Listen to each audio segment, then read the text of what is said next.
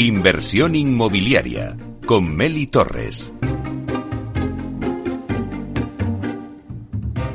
Hola, ¿qué tal? Muy buenos días y bienvenidos a Inversión Inmobiliaria. Hoy viernes 21 se cierra la Cumbre Inmobiliaria Internacional que se ha celebrado estos tres días en Barcelona de District y analizamos el evento con Cristina Rosón, que es la directora de sostenibilidad de la consultora Almar Consulting, que ha apoyado este primer evento del Salón del Inversor en Barcelona y que ha estado allí como ponente. Nos va a hacer una crónica y nos va a comentar cómo ha funcionado.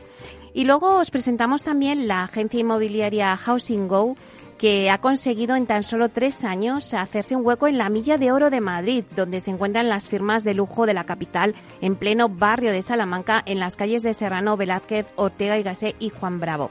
Hablaremos con su fundador, con David De Gea para que nos cuente no solo su negocio, sino que también nos va a transmitir sus ganas de emprender, porque, eh, bueno, pues estamos hablando de que él tiene 25 años. Estoy segura que, puede ser un referente para muchos oyentes que nos estén escuchando.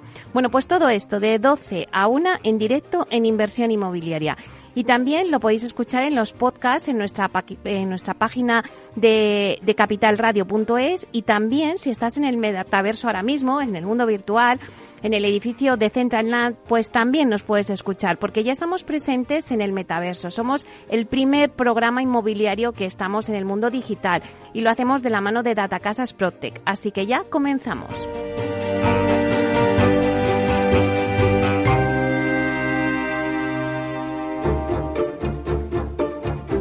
Es el momento del análisis.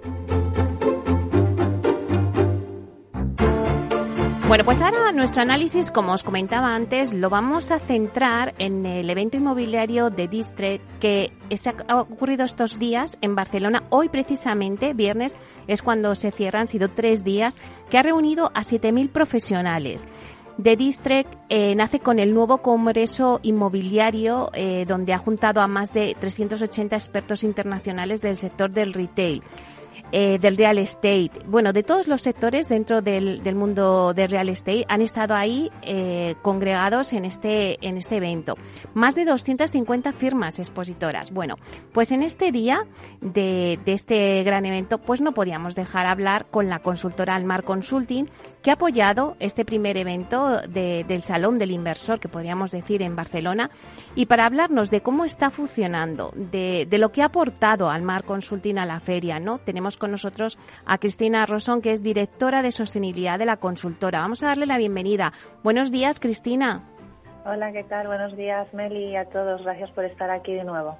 Bueno, Cristina, es un placer porque te vas a convertir en nuestro corresponsal en Capital Radio, pero bueno, ya que vosotros eh, en Almar Consulting habéis apoyado este gran evento, sí que queríamos, Cristina, que nos hicieras una crónica, ¿no? Dinos qué ambiente se respiraba en estos días en The District.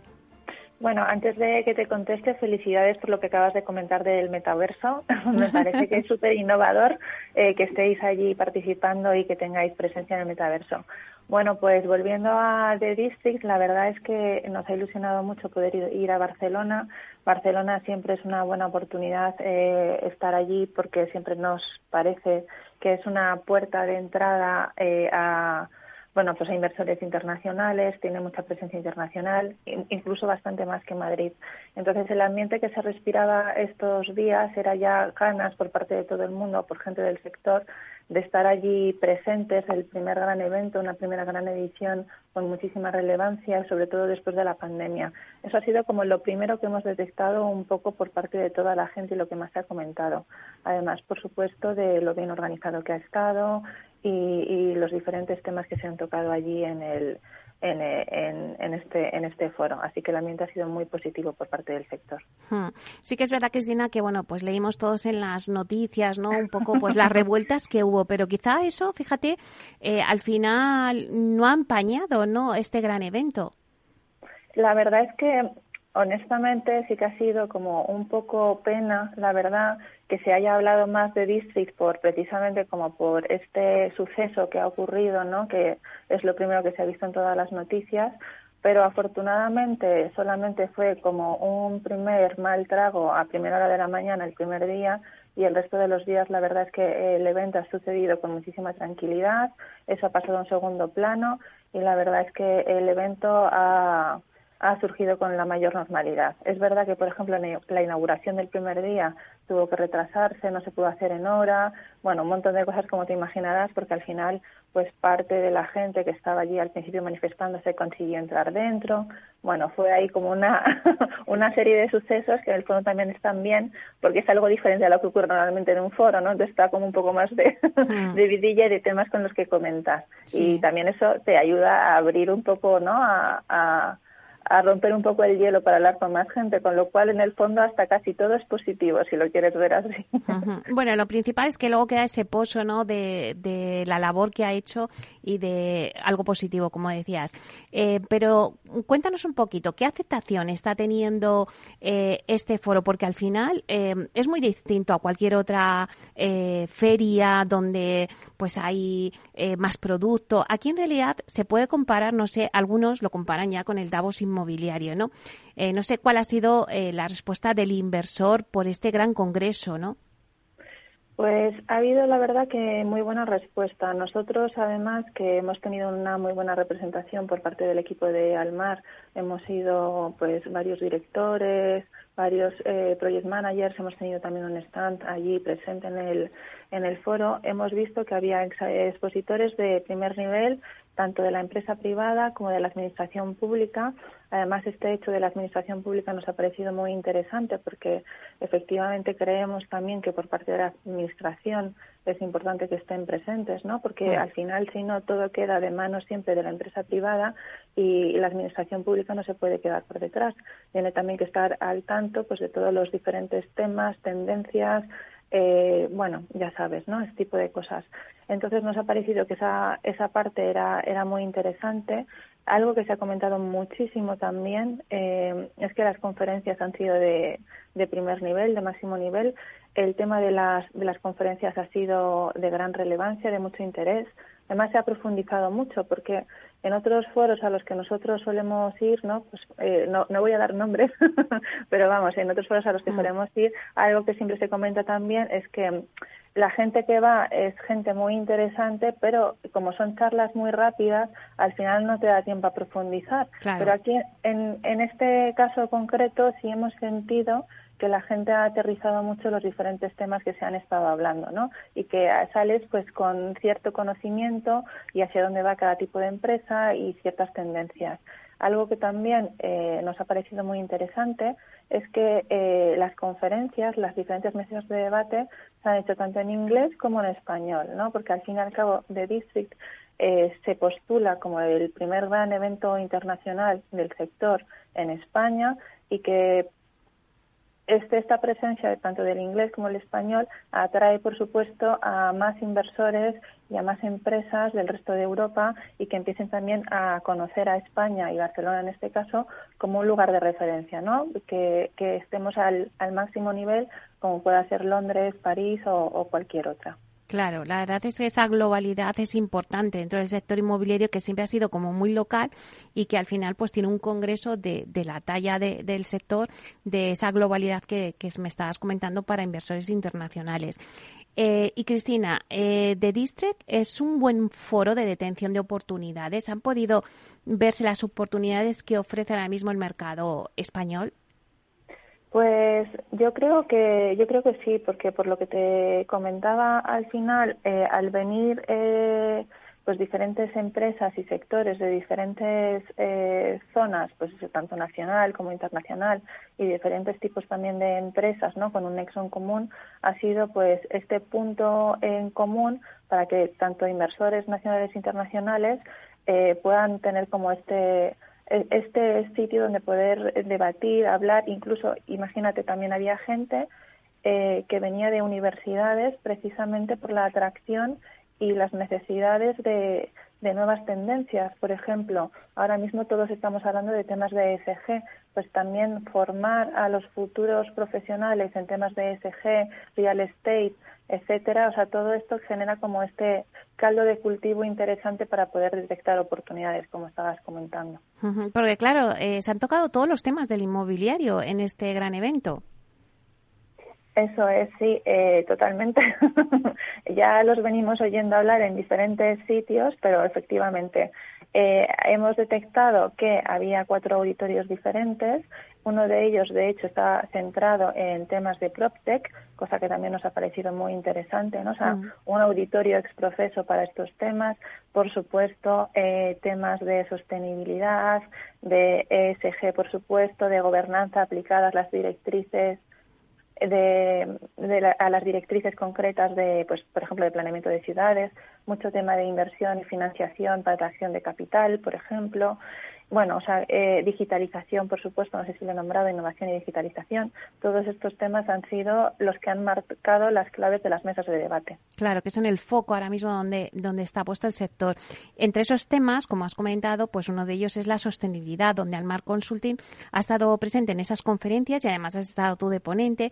Cuéntanos, Cristina, ¿qué conclusiones habéis sacado de este encuentro en cuanto a los temas de sostenibilidad? Eh, bueno, pues, eh, por ejemplo, en nuestra mesa de debate, que yo creo que además fue muy interesante, fue con eh, nuestra mesa de debate fue la que cerró el miércoles, que fue el primer día que se hizo el, el evento. Hablábamos de certificaciones ecológicas y qué significaban para el capital. Entonces, eh, las, las, principales conclusiones que hemos detectado, fundamentalmente, como por sacar un titular así rápido, es que ahora mismo, eh, por hablar de certificaciones de sostenibilidad, eh, aquel que no se esté certificando o que no esté invirtiendo o apostando por elementos de sostenibilidad en sus proyectos eh, activos, incluso te digo, la administración pública se queda fuera de mercado. Ahora mismo no es que sea solamente tendencia a la sostenibilidad, sino que eh, cogiéndolo con cuidado y entre comillas, es casi una obligación y una necesidad apostar por sostenibilidad. De hecho, por ejemplo, en nuestra mesa de debate, con quien hablábamos, que era Manuel de la Calle de Azora, que él está más centrado en el sector de hospitality, por ejemplo, hmm. él, él decía que por sus directrices ESG eh, era necesario ya que todos sus hoteles fueran con estos certificados de sostenibilidad y además algo que te piden las políticas ESG concretamente, esto ya lo saben la mayoría de los fondos, inversores y demás, es que tienes que tener una política de mejora continua, con lo mm. cual si hoy te certificas BRIAM bueno, dentro de tres años se tienes que volver a certificar y además tu objetivo tiene que ser muy bueno. Entonces, este para mí ha sido como la conclusión principal que mm, de diferentes sectores, no solamente nosotros en el Mar Consulting como expertos, hemos estado viendo que eh, si no te quieres quedar fuera, te tienes que certificar porque además ya eh, las certificaciones de sostenibilidad implican atracción eh, o poder eh, tener mayor inversión o mayor acceso a capital financiero. Entonces, ya por un motivo o por otro, la sostenibilidad está encima de la mesa. Claro, es que al final los criterios ESG ¿no? son una oportunidad de negocio para el capital y eso se ha visto en esta ponencia que vosotros habéis tenido y también pues es una de las conclusiones que se recogen del, de dicho evento. Eh, también, Cristina, ¿qué piensas sobre este tipo de eventos? ¿Crees que es un buen evento para hacer también networking? Eh, para poder, eh, creo que había salas de, de, de B2B, ¿no? Eh, para poder también contar los proyectos. ¿Crees que es un buen foro de networking que hace falta en el sector? Pues la verdad es que en el sector eh, ya hay muchos eventos de este tipo, pero yo creo que lo que ha hecho que este sea eh, un elemento diferenciador es que efectivamente ha puesto el foco en que sea un, un foro internacional. Hmm. Entonces, al ser un foro internacional, eso por supuesto crea eh, mayor atracción para España, porque al final en España uno de los sectores principales precisamente es el sector inmobiliario y el sector de la construcción, que por muchos motivos pues también es un gran foco de trabajo y de talento para España. Con lo cual yo creo que sí que ha sido una grandísima oportunidad, un buenísimo escaparate para empezar para que eh, las diferentes empresas privadas internacionales que a lo mejor ya incluso tienen presencia en España, hayan podido venir y hayan podido ver qué es lo que estamos ofreciendo en España y las diferentes oportunidades de negocio. Y también pues no está, pues cómo estamos abordando el mercado, ¿no? Porque al final también la manera de abordar el sector inmobiliario pues es diferente un poco dependiendo de la geografía. Entonces yo creo que sí que ha sido muy interesante y lo que dices tú también eh, de los diferentes eh, puntos B2B, que eso ha sido, por ejemplo, también algo a destacar que yo he visto en que hemos visto nosotros aquí en esta feria, ¿no? O sea, como que estaba muy enfocado también a la posibilidad de conocer a otras personas, otras empresas y tener más ese punto de, de encuentro, ¿no? Yo, yo creo que sí. Efectivamente, sí. Sí, claro, es un tema que me han comentado algunas otras personas que han estado allí, que yo creo que también esas cosas les hace un poco diferente, ¿no? A este gran evento, porque muchas veces vas a estos eventos y te quedas con las ganas de decir, oye, pero es que yo me hubiera gustado eh, hablar cara a cara con esta persona, con este inversor, contarle mi proyecto y bueno, creo que también ha ofrecido esa posibilidad, ¿no? De, de poder ah, interactuar más eh, entre todos, ¿no? Sí, y mira, y fíjate, de hecho, ahora que dices esto también, algo que hemos notado es que como eh, se ha hecho tantísima atracción precisamente en este en este foro, ha habido muchísima publicidad eh, positiva para, para este evento y de hecho todos teníamos muchísimas ganas de ir porque se postulaba como el gran evento en Barcelona y en España y además así ha sido que mm, hemos notado que muchísimas de las personas, de los asistentes, eran gente de primer nivel. O sea, ha ido el CEO de, de la empresa tal, de la empresa cual, y eso no ocurre en todos los foros a los que puedes ir, precisamente por la, uno, por la, eh, los diferentes expositores que habían allí, las diferentes charlas de primer nivel, la grandísima oportunidad, como decías tú, de escaparate, de poder conocer a las diferentes empresas, tanto eh, privadas como locales, con lo cual sí que ha sido como muy diferenciador precisamente en este caso concreto. Hmm. ¿Y qué habéis echado, por ejemplo, en falta, Cristina? O, bueno, o qué podríamos sugerir como mejora para el año que viene? Porque bueno, esta ha sido la primera experiencia, pero siempre se puede mejorar cosas. siempre, siempre se puede mejorar. pues eh, lo que creo que hemos echado un poco en falta ha sido más implicación de la administración local. Eh, por ejemplo, había administraciones de otras zonas en España, como por ejemplo la Comunidad y el Ayuntamiento de Madrid, Málaga, Sagunto, seguro que me dejó alguna por ahí, pero por ejemplo de la administración local no hemos notado presencia. Y creo que es bastante importante que cuando se hace un evento de estas características y de esta magnitud, que además se pone el foco mucho en la ciudad, eh, primero por lo que pasó el primer día, como tú has comentado, y segundo, por, al querer postularse como un evento relevante, eh, esta presencia de la Administración hubiera sido fundamental, ¿no? O sea, yo creo que ha sido lo que más hemos echado en falta como eh, propuesta de mejora para el año que viene. Claro, y más cuando siempre en todos los foros se está hablando de esa colaboración público-privada, ¿no? Que es un poco, pues, donde, bueno, pues están poniendo todas las expectativas, ¿no? Para que el sector eh, inmobiliario siga adelante. Entonces, eh, la presencia de las administraciones locales en este tipo de, de foros, ¿no? Eh, con grandes firmas internacionales, pues claro, es fundamental, efectivamente. Sí, sí, total. Eso ha sido como lo que más hemos notado. Eh, y, bueno, por supuesto, pues eh, felicitar a los organizadores del evento, que nos ha parecido que todos los esfuerzos que han hecho pues por ofrecer como este punto de mejora y de innovación, al final sí se han materializado y sí se ha visto como este este esfuerzo, efectivamente. Bueno, ya para terminar, Cristina, eh, para dejar un mensaje a nuestro oyente y puesto que tú, eh, bueno, pues eres directora de sostenibilidad en, en la consultora Almal Consulting, em, cuéntanos un poquito, danos ese mensaje y de lo que tú crees ahora mismo, después de ver este gran evento, si el real estate ha comenzado un camino ya imparable, podríamos decir, hacia un escenario pues más verde, más sostenible, pues lo que decíamos antes, los criterios de ESG eh, que son una oportunidad de negocio para el capital. No sé qué opinas, qué conclusión podemos sacar. Pues eh, eh, al igual que yo, muchos otros profesionales llevamos bastantes años trabajando en temas de sostenibilidad. y remontándonos así como a lo que podríamos decir la historia de la sostenibilidad en España, al principio era súper complicado convencer a cualquier tipo de empresa para que apostara por sostenibilidad.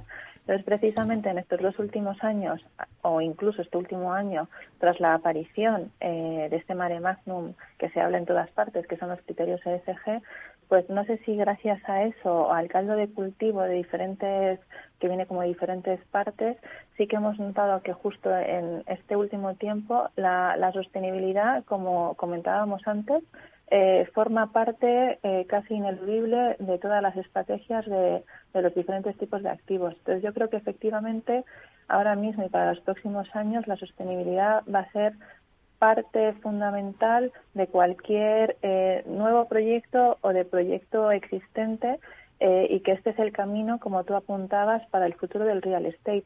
Porque si no, eh, de verdad creo que si no se... yo voy a empezar a utilizar ya el término apostar y no invertir, porque invertir significa llevar como la parte económica y yo creo que eso también hay que dejarlo de lado en estos momentos, porque esto es como cuando, por ejemplo, en un proyecto hablamos ya de o un project manager o un coordinador de seguridad y salud, nadie piensa que es un coste adicional. Todo el mundo da por bueno que es una parte fundamental del proyecto. Pues yo creo que la sostenibilidad, ya sea porque está de moda ahora, va a terminar siendo una parte fundamental de los proyectos. Y yo creo que este es el camino que tenemos que seguir en, como decías tú, en el futuro del real estate. Bueno, Cristina, no podíamos haber cogido a mejor reportera, a nuestra mejor cronista, vamos que te vamos a fichar. Lo que necesitéis siempre.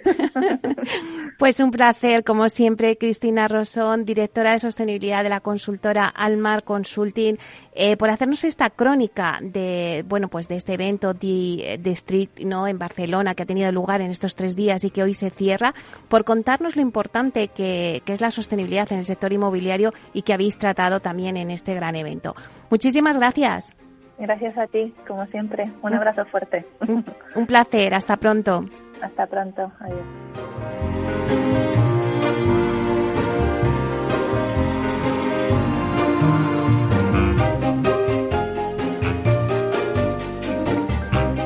Bueno, pues acabamos de tener la entrevista con Cristina, pero ahora, en breve, eh, vamos a dar paso a la agencia inmobiliaria Housing Go, que ha conseguido en tan solo tres años hacerse un hueco en la milla de oro de Madrid.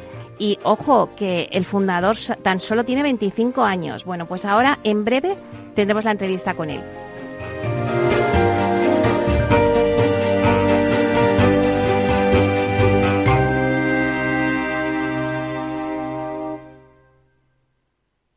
Entonces, dice usted que su obsesión por la tecnología viene desde la infancia. Hombre, quizás padezco un overflow tecnológico en mi API por un bug infantil, pero tanto como obsesión. Es hora de sacar a ese inversor en megatendencias que llevas dentro. En Renta 4 Banco, seas el tipo de inversor que seas, tenemos un curso para ti. Entra en r4.com e inscríbete a uno de nuestros 300 cursos gratuitos de inversión. Renta 4 Banco. ¿Quieres más? ¿Estás comparando hipotecas? Hay matices que marcan la diferencia. Hipotecas Cuchabank. Consúltanos directamente. Más info en cuchabank.es. Capital Radio. Siente la economía. Valor Salud. Tiempo de salud. Su actualidad, sus personas, sus empresas. Todos los viernes a las 10 de la mañana en Capital Radio, con Francisco García Cabello. Disfruta de la mejor cocina gallega en Montes de Galicia. Todo un clásico moderno en el barrio de Salamanca. Disfruta de la variada dieta atlántica, de las mejores carnes y pescados tratados con respeto y transparencia y regados con una de las mejores bodegas de la zona. En grupo, en familia o en pareja, Montes de Galicia te ofrece el espacio perfecto en cada ocasión. ¿Sabes cuál es el mejor dial para escuchar Capital Radio? Tu móvil. Ya tienes disponibles las versiones de iOS y Android de Capital Radio. Y si quieres escucharlas en tu coche, lo tienes muy fácil. Empareja el Bluetooth de tu coche con tu móvil o tableta, entra en la app de Capital Radio y ya lo tienes. Escucha Capital Radio en digital. Y si te preguntan qué escuchas, no lo dudes. Capital Radio.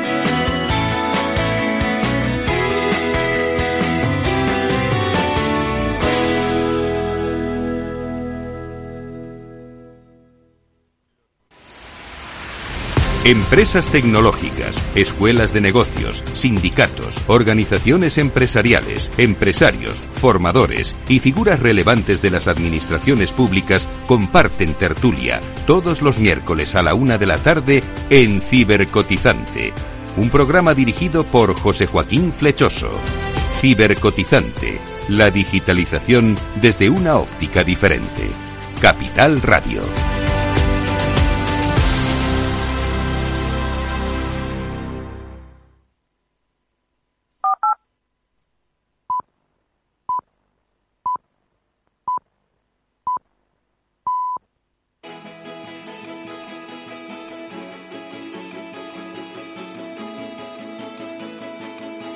Inversión inmobiliaria con Meli Torres.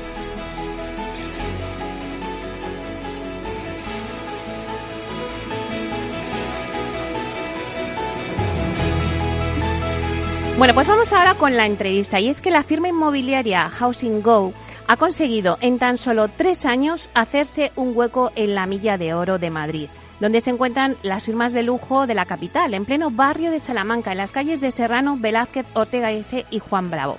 Bueno, pues hasta la fecha, Housing Go ya cuenta con dos oficinas, pero si eso es un hito en los tiempos que corren y con una pandemia de por medio, aún lo es más si el creador de esta compañía es David De Gea López, que es un joven de 26 años, graduado en International Business por la Universidad Europea de Madrid. Así que hoy tenemos el placer de contar con David aquí en Capital Radio en directo para que nos cuente no solo su negocio, que también nos importa, sino que nos transmita sus ganas de emprender, porque estoy segura que puede ser el referente de muchos oyentes que nos estén escuchando. Así que vamos a darle la bienvenida. Buenos días, David.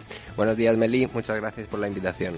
Bueno, pues un placer tenerte aquí con nosotros. Lo primero, David, enhorabuena por tener el coraje, la valentía de emprender y además de aceptar con el producto y tener éxito, que no es fácil, ¿eh? Cuéntanos un poquito cómo surge la idea de emprender tu propio negocio y crear Housing Go. Bueno, en primer lugar yo vengo de familia de empresarios, ¿no? Entonces eh, yo me he criado siempre en un espíritu emprendedor y eso pues ha sido determinante, ¿no? Es decir, ese ímpetu lo he tenido yo desde joven y al terminar mis estudios, ¿vale? Ya no solo la carrera, el grado en la Universidad Europea, sino el máster que hice a posteriori en el Instituto de Empresa, detecté que había una necesidad entre estudiantes internacionales que venían a Madrid y sobre todo al barrio de Salamanca a vivir una necesidad de encontrar vivienda, ¿no? Esta gente, eh, por ser estudiantes y por no hablar español, tenían muchas dificultades, ¿vale? Entonces detecté ese nicho de mercado, ese hueco, y empecé yo solo, por mi cuenta, pues a buscar viviendas en alquiler y para poder así ofrecérselas a, a estos estudiantes.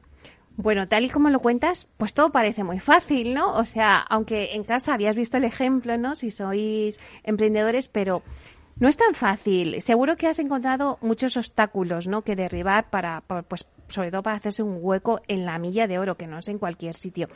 Cuéntanos un poquito, porque seguro que, que muchos oyentes que nos estén escuchando están deseando que les cuentes un poco, vale, tienes la idea, la pones en marcha, pero ¿qué ocurre hasta que has llegado a hacerte un hueco en la milla de oro?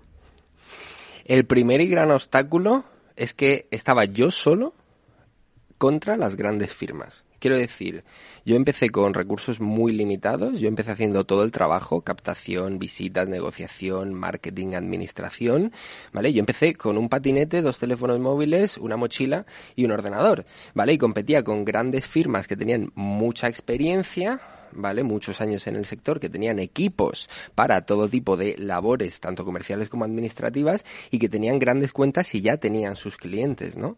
Entonces, ese fue el gran obstáculo, que estaba yo solo en un mundo de buitres, ¿vale? De tiburones y en un sector ya muy consolidado. Entonces, la clave para empezar a captar ¿vale? Porque yo empecé captando.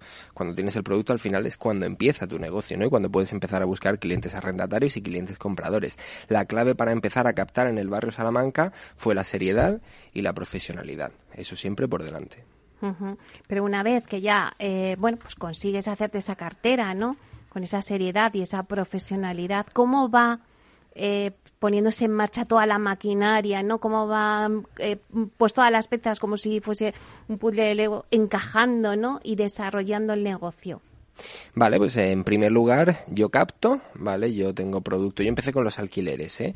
Durante mi primer año el 100% de mi cartera fue alquileres, luego muy progresivamente fui entrando en la venta hasta que ahora más o menos el 70% de, del producto que tenemos en cartera es en venta y el 30% es en alquiler, ¿no? Pero el paso uno es obtener producto, un producto que esté a precio y, y que sea demandado y luego ya pues posicionarlo en el mercado, ¿vale? Publicitarlo, anunciarlo, comercializarlo y ya después pues van, van viniendo los, los clientes arrendatarios y los clientes compradores. Claro, empezaste con el alquiler, me dices, y fíjate que mm, me gustaría preguntarte por qué es el, por qué empezaste por el alquiler, porque veis que también es una forma ahora mismo de los jóvenes. Cuando me decías que veías ese nicho de mercado, los jóvenes ahora tienen bastantes dificultades en el acceso eh, a la compra de la vivienda porque el banco, pues para que te dé una hipoteca tienes que tener ese 20% ahorrado y entonces muchos de ellos al final dicen, bueno, pues vamos a, a empezar con el alquiler. ¿Por qué empezasteis vosotros con este servicio del alquiler? Yo empecé alquilando inmuebles a estudiantes del Instituto de Empresa porque yo salí del Instituto de Empresa. Entonces, eh, ese era el nicho, ¿no? Esa era la idea. Yo estaba eh, rodeado en ese momento de, de, estudiantes y yo ofrecía un servicio casi única y exclusivamente para ellos, ¿no? Entonces yo entré en el alquiler primero porque eh, lo tenía, era algo cercano para mí y segundo porque era ágil eh, y, era fácil, ¿no? O sea, para mí era fácil cerrar una operación de alquiler. Yo cuando empecé se me hacía inviable, ¿no? Cerrar una operación de compra-venta con todos los flecos que van surgiendo, ¿no? Mientras que el alquiler pues era, era mucho más sencillo y mucho más ágil. Y ahora mismo, eh, David, ¿qué servicios ofrecéis en Housing Go? ¿Y qué es lo que os diferencia también? Porque, claro, pues agencias inmobiliarias hay muchas, pero ¿qué os diferencia frente a vuestros competidores, a esos tiburones que decías al principio, ¿no? Eh, de esta zona tan exclusiva. Sí. Nosotros somos intermediarios, ¿vale? Nosotros intermediamos en operaciones de compra-venta y en operaciones de alquiler, casi todo en residencial y casi todo en, en barrio Salamanca. Entonces, eh, los factores que diferencian a Housing Go de sus competidores son tres. El primero, la visibilidad. Nosotros tenemos estrategias de marketing bastante distintas y bastante únicas, ¿vale? Invertimos mucho dinero en marketing y publicidad y nos posicionamos de una manera pues bastante dinámica y bastante joven, ¿no? El segundo punto es la seriedad y la profesionalidad, como ya comentaba, porque en este sector no todo vale. ¿Vale? Aquí no todo el mundo está capacitado para vender y para alquilar un inmueble y hay muchas malas praxis que son habituales en el sector y contra las cuales pues yo no estoy nada a favor, ¿no? Entonces siempre de antemano Housing Go es serio y, es profesional. Y tercero, la veracidad. Nosotros contamos las cosas como son, ¿vale? Y no jugamos a la hora de anunciar y a la hora de comercializar viviendas, pues no jugamos con engañar al público, ¿no? Diciendo que una vivienda es más grande de lo que es o diciendo que tiene una serie de características que no tiene. Entonces, en definitiva, visibilidad, seriedad y profesionalidad y veracidad. Uh -huh. eh, ¿Con qué cartera de pisos contáis ahora mismo? ¿Y dónde lo publicitáis? Que ahora mismo me has dicho que también invertís mucho en, en pues no sé, me imagino que también lo publicitáis en estos las nuevas redes sociales, ¿no? Que también ahora pues el consumidor eh, demanda mucho y consume. Nosotros eh, contamos normalmente entre 200 y 250 inmuebles activos en cartera, ¿vale? Según la época del año, eh, la tipología de esas viviendas, de esos inmuebles es distinta. Eh, hay veces que captamos alquiler para alquilar y otras veces que captamos venta para vender. Por ejemplo, la campaña de estudiantes que empieza en julio y termina a finales de septiembre, ahí todo el equipo comercial se dedica al alquiler, igual que tenemos otro repunte de estudiantes en, en Navidad, ¿no? Noviembre, diciembre y también enero. El resto del año pues estamos mucho más activos en la venta porque al final la venta es algo mucho más homogéneo a lo largo de, todo el año. En cuanto a la publicación, Housing Go publica en más de 120 portales inmobiliarios a nivel internacional, ¿vale? Y por ponerte un ejemplo, en Idealista llevamos más de 5 meses en el top 5 de las agencias que anuncian en barrio de Salamanca. Qué bueno, pues enhorabuena. Eh, Danos ejemplos. Mira, ahora que me has dado este ejemplo, danos ejemplos, David, de qué tipo de inmuebles demandan eh, los clientes en una zona tan exclusiva. O sea, el cliente que busca eh, comprar, ¿qué, ¿qué, demanda? ¿Qué producto demanda en esta zona? Bueno, antes de nada yo quiero hacer un, un pequeño inciso. En Barrio Salamanca hay precios para todos los gustos y para todo tipo de clientes, ¿vale? Estamos hablando de que puedes encontrar un inmueble en alquiler desde 700 euros hasta 15.000 euros, ¿vale? Y puedes encontrar un inmueble en venta desde 300.000 euros hasta 10 millones de euros, ¿vale? Entonces, ahí se abre un mundo de posibilidades y se abre un mundo de, nichos de mercado, ¿vale? Y de distintas maneras de trabajar distinto producto. Ahora bien, una demanda típica que nosotros, ¿vale? Como inmobiliaria, que en Housing Go tenemos.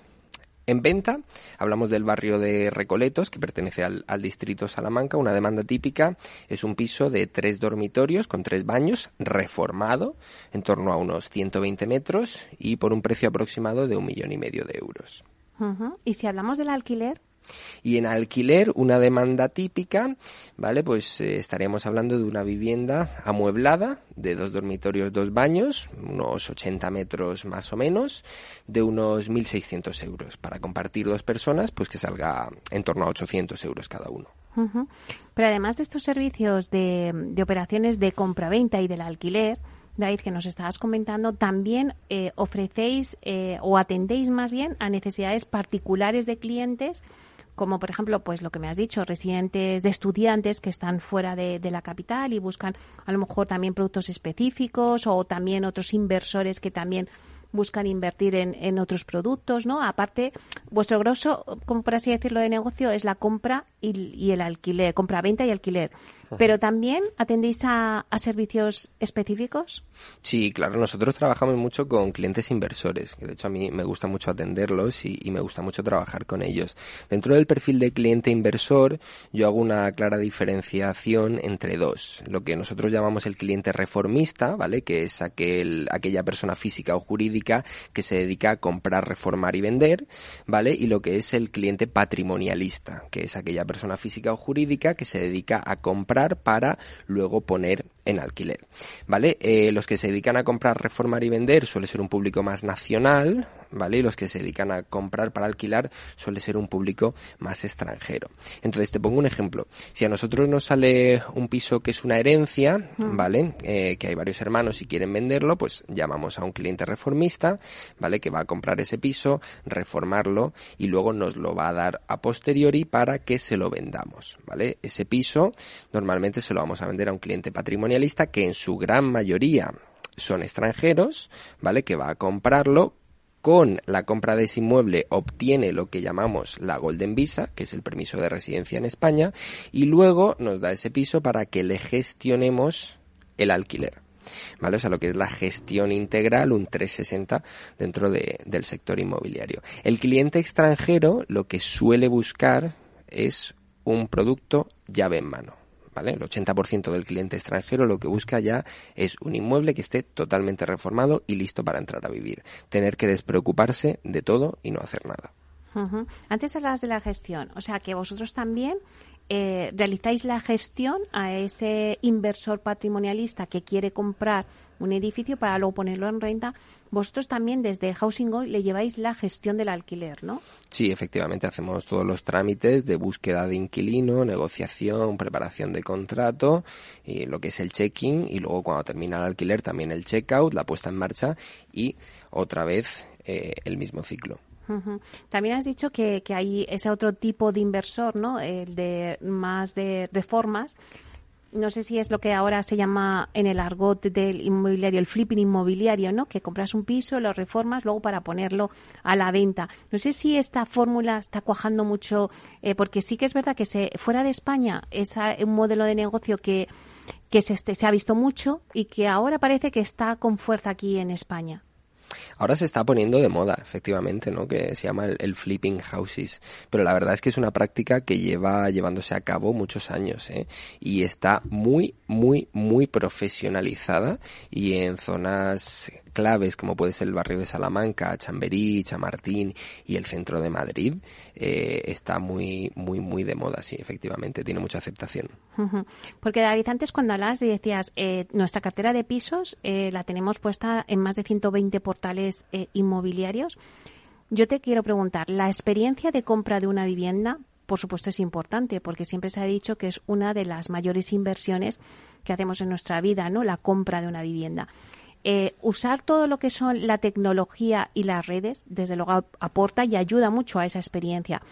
Pero al final, yo creo que la gente, ¿no? Es lo que me viene a contar todo el mundo, es que eh, quiere tocar su piso, quiere verlo por muchas redes. Vosotros, eh, pues bueno, creéis en, en, toda esa tecnología, en hacer eh, tours virtuales, que supongo que a través de los portales, tal, pero luego al final, ¿cómo piensas tú? ¿Crees que la gente quiere ir y ver su piso? ¿Cómo ha quedado? ¿Cómo está? Cada vez menos. Es una tendencia que, que, cada vez menos. Yo, por ponerte un ejemplo, en los últimos meses hemos vendido varias viviendas por videollamada. ¿Vale? O sea, simplemente de hacer una videollamada de WhatsApp, enseñarle en profundidad al cliente la vivienda, el cliente no estaba en Madrid y no podía venir y pues hemos hecho la reserva, han firmado arras y luego ya vienen para, para firmar ante, ante notario. Ahora bien, para que un cliente comprador confíe en Housing Go y se atreva a cerrar una operación de compra-venta por videollamada, ahí es donde entra todo el trabajo, todo el trabajo que hay detrás, ¿no? O sea, esa persona, ese comprador tiene que investigar sobre nosotros, tiene que preguntar quién es Housing Go, tiene que buscar quiénes somos, ¿no? Y tiene que informarse para ver si, si de verdad se puede fiar de nosotros hasta el punto de delegar y comprar por videollamada una vivienda. Pero sí, sí lo hacen, ¿eh? sobre todo extranjeros. ¿Y crees que irá en aumento?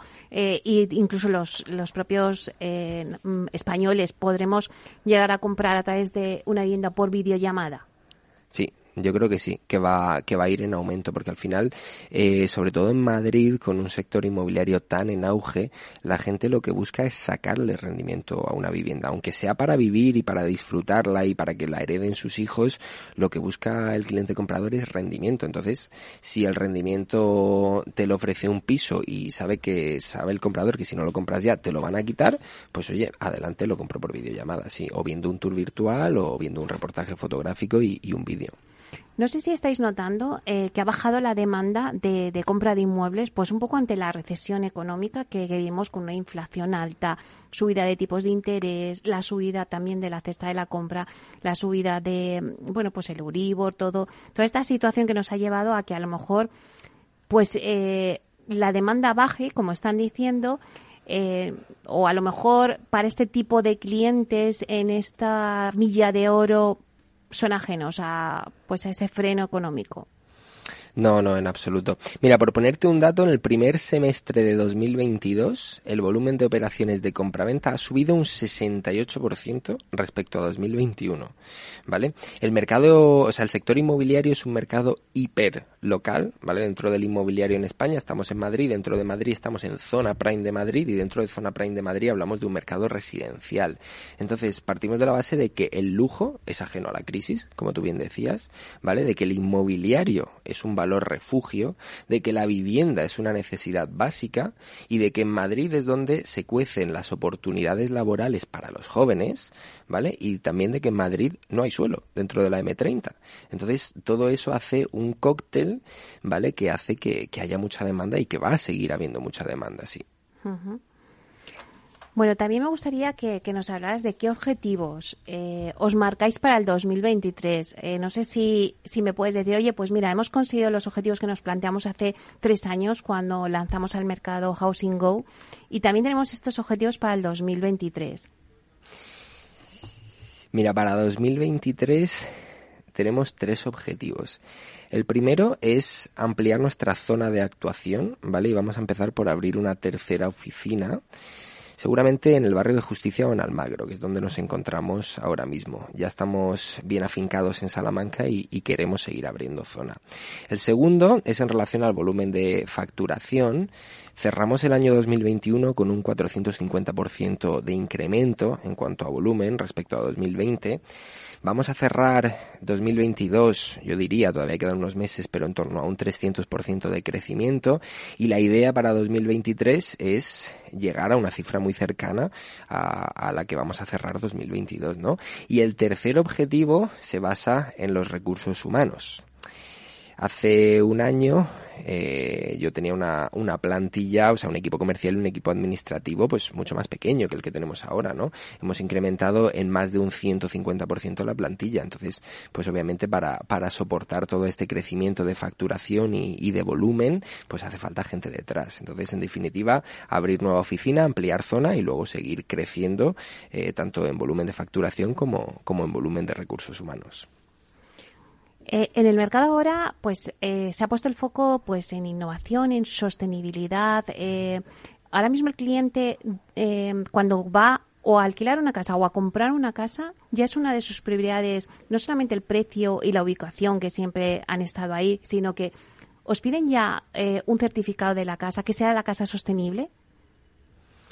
En vivienda en segunda mano en barrio de Salamanca, no tanto la verdad que no es algo, no es algo que se mire en exceso. O sea, no te voy a decir que no, porque obviamente sí, pero hay otros parámetros que se valoran más. ¿Como cuáles?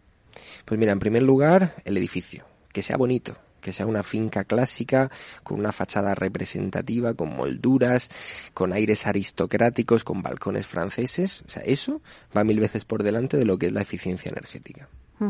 ¿Y qué clientes suelen pedir eso? ¿Más clientes internacionales o clientes nacionales? Más el cliente internacional, sí, efectivamente. ¿Y cómo crees que, se va a comportar el mercado ya de cara a los próximos meses? Bueno, esa es la pregunta del millón, Meli. Saca la bola de cristal, David. si tuviera la respuesta, igual los objetivos para 2023 serían más ambiciosos, ¿no? A ver, es algo que hablo cada vez que me reúno con un compañero del sector, como que uno hace esa pregunta, ¿no? Hay un silencio algo incómodo, nos miramos fijamente y, y escuchamos, ¿no? Muy atentamente. Va a haber un cambio de ciclo, yo estoy convencido de que sí, eh, y yo creo que nos queda pues este último trimestre de 2022 y el primer trimestre de 2023 con cierto optimismo. No obstante, y dicho esto, yo estoy convencido de lo que, de que lo que es Prime, ¿vale? Del producto bueno y que el producto de lujo no va a sufrir tanto. No creo que haya bajadas de precio desmesuradas, ¿vale? Por, por barrio de Salamanca, tampoco por Chamberí ni por Chamartín, y desde luego no creo que baje tampoco la demanda. Claro, el problema está en esa falta de producto, ¿no? Que, que hace que, pues, eh, a veces, por ejemplo, las limitaciones del gobierno del 2% de los alquileres, pues hace que tampoco salga tanto producto, ¿no? Eh, eh, al mercado. Entonces, la falta de ese, no sé qué qué es lo que piensas tú, pero la falta de ese producto, pues es lo que al final tensiona esos precios, ¿no? Totalmente. Estaba leyendo el otro día un artículo que decía que durante el verano de 2022 el stock de viviendas en alquiler a nivel nacional se redujo en un 25% y en la Comunidad de Madrid un 33%. ¿Qué pasa? Que si el stock o sea, lo que es la oferta se reduce, pero la demanda no, pues obviamente suben los precios, ¿no? Porque un propietario sabe que su piso, simplemente por estar en el mercado, está alquilado. Entonces, pues oye, si lo voy a alquilar sí o sí, pues igual lo subo 200 euros, porque lo voy a alquilar igual. Claro, y antes cuando me decías que muchos, que eh, ese otro perfil de inversor, tanto de reforma como patrimonio, si nos quedamos en el patrimonio, ese tipo de inversor que dice quiero comprar un piso para luego ponerlo en renta, eh, ¿les está frenando eh, estas, estas medidas que ha tomado el gobierno en España de la limitación del 2%? No, en absoluto. Alguna vez sí que hemos tenido algún inversor patrimonialista preocupado por ello y la solución que ponemos es hacer un contrato de temporada. En vez de firmar un contrato de ley de arrendamientos urbanos donde el inquilino eh, se obliga, o sea, donde el arrendador se obliga a que el inquilino pueda estar hasta cinco años, pues hacemos un contrato de temporada, ¿vale? Y luego pasado un tiempo el inquilino se va y ya pues volvemos a salir al mercado y ya vamos actualizando conforme el precio de mercado. David, estoy segura que muchos oyentes que nos estén escuchando em, se pueden ver reflejados en ti en el sentido de que pues tienen ganas de, emprender un negocio, pero luego pues tampoco es fácil, ¿no? Eh, ¿Qué consejo le darías? Eh, porque tú, pues bueno, vistes claro ese nicho, fuiste ahí, pero ¿qué consejos, le, sobre todo nos escucha eh, el, el, inversor inmobiliario? Entonces, ¿qué consejo le darías a alguien que dice, oye, pues yo me veo reflejado con DAI, ¿por qué no? Pues a cualquier persona joven que quiera emprender, eh, que hay que ser constante. O sea, esto no es un sprint, sino una carrera de fondo, ¿no? Es una metáfora que yo utilizo, yo soy corredor de larga distancia, entonces es una metáfora que, que utilizo mucho. Aquí hay que trabajar todos los días, desde bien pronto por la mañana hasta bien tarde. Si uno tiene que trabajar un sábado, un domingo y un día festivo, tiene que estar preparado para ello. Y sobre todo, bueno, al margen de ser constante, es ser profesional y ser serio. Yo es algo que le transmito mucho a mi equipo, que muchas veces vale más más perder una operación, ¿vale? Y dejar de ganar unos honorarios porque lo que interesa es quedar bien con la gente, ¿vale? Quedar bien y seguir haciendo marca y seguir creando empresa. Y también quiero que le des un consejo al inversor que nos esté escuchando y que muchos me preguntan en este espacio que tengo de, de, mi programa de inversión inmobiliaria, oye, es buen momento para comprar una vivienda. Es como la frase que me persigue porque, bueno, pues hay gente que a lo mejor con la recesión económica que estamos viendo, oye, pues no sé si es buen momento, van a bajar los pisos, ¿qué hacemos? ¿Qué hacemos? Cuéntanos, ¿qué hacemos, David? Pues mira, de tú a tú, yo creo que estamos en el residencial, en zona prime de Madrid, ¿vale? Yo creo que estamos en un mercado de vendedores. Entonces, ahora es buen momento para vender. El vendedor puede poner sus condiciones y seguramente las va a conseguir sin mucho esfuerzo, pero yo creo que no es el mejor momento, no es el momento idóneo para comprarlo. O sea que aconsejas vender, pero eh, esperar un poco para comprar, si, si alguien quiere comprar bien, hombre, estar en activo porque igual surge alguna oportunidad de compra interesante, pero en términos generales no creo que sea momento de compradores. Bueno, pues la verdad es que eh, bueno, te haría muchas más preguntas, pero ya se nos acaba el tiempo, David. Es un placer eh, que alguien tan joven, con 26 años, eh, tenga las ideas tan claras, hayas puesto un proyecto tan bonito, no es fácil hacerse un hueco, como decías al principio, ¿no? Con tiburones grandes en una, en, una zona tan concreta como es la Milla de Oro de, de Madrid, que es la capital de España. Pero bueno, vosotros lo habéis conseguido en Housing Go, tenéis una, una cartera importante, tenéis un proyecto apasionante, eh, todo tiene que acompañar un poco el mercado, pero seguro buenos éxitos. Muy bien, muchas gracias Meli por la invitación y nada, y espero que, haya gustado a todos los oyentes. Claro que sí. Eh, bueno, pues te esperamos próximamente también para que nos cuentes cómo va a ir evolucionando vuestro, vuestro proyecto, a ver los objetivos que cumplimos en el 2023. Nos vamos contando un poquito. Muchísimas gracias, David De Gea eh, fundador de Housing Go, por estar aquí. Muy bien, de nada, gracias a vosotros. Bueno, y hasta aquí nuestro programa de inversión inmobiliaria. Muchas gracias a todos los que nos escuchan a través de Capital Radio. Gracias por estar al otro lado de las ondas. Gracias también de parte del equipo que hace posible este espacio, de Juan da Cañadas en la realización técnica y de quien les habla, Meli Torres. Os esperamos la próxima semana, el jueves de diez y media a una en inversión inmobiliaria. Os dejamos ahora con nuestro compañero Miguel Ángel Laguna con su espacio Humanos en la Oficina. Buen fin de semana a todos. Artesanía, tecnología y lujo de la mano de Grato una marca española líder en fabricación de pavimentos de parqué de ingeniería y carpintería para interiorismo de madera de roble europeo, procedente exclusivamente de bosques gestionados de forma sostenible. Grato te ofrece las mejores calidades para tus proyectos residenciales y hoteleros, fabricando tanto parqué de ingeniería como cocinas, puertas, armarios y muebles de baño con exclusivos diseños, siempre con trato directo de fábrica. Grato da vida a espacios en todos los rincones del mundo con productos sostenibles, duraderos, de alta calidad y personalizables. Ya no estamos en la era de la información, estamos en la era de la gestión de los datos y de la inteligencia artificial. El tratamiento inteligente de estos datos proporciona un valor enorme a las empresas en sus procesos de negocio. En Piper Lab ayudamos a nuestros clientes a tomar decisiones de negocio basadas en datos. Escúchanos todos los lunes en el espacio de Big Data de Capital, la Bolsa y la Vida. Gráficas Naciones. Más de 50 años de experiencia en el sector de las artes gráficas. Apostamos por la última tecnología tanto en impresión offset como en digital y gran formato. Realizamos todo tipo de impresión. Tarjetas de visita, folletos, libros, vinilos, decoración y montaje de stands. Más información en el 91 629 2145 o en gráficasnaciones.es. Esto te estás perdiendo si no escuchas a Luis Vicente Muñoz en Capital, La Bolsa y la Vida. Antonio Garamendi, presidente de la COE. Habría que evaluar, eh, y para eso también está la mesa, nos podríamos sentar, me da igual si hubiera que cambiar la ley, un salario mínimo que se acogiera o que se acoplara eh, a cada uno de los territorios de este país, porque la realidad es que la propia negociación colectiva también va en función de esos territorios. Es diferente cuando vemos el convenio del metal, por ejemplo, pues de Vizcaya es muy diferente al convenio del metal de otra provincia, e incluso del propio País Vasco. Y yo creo que esa es la realidad eh, y es por eso por lo que estamos diciendo este tema. No te confundas. Capital, la bolsa y la vida con Luis Vicente Muñoz, el original.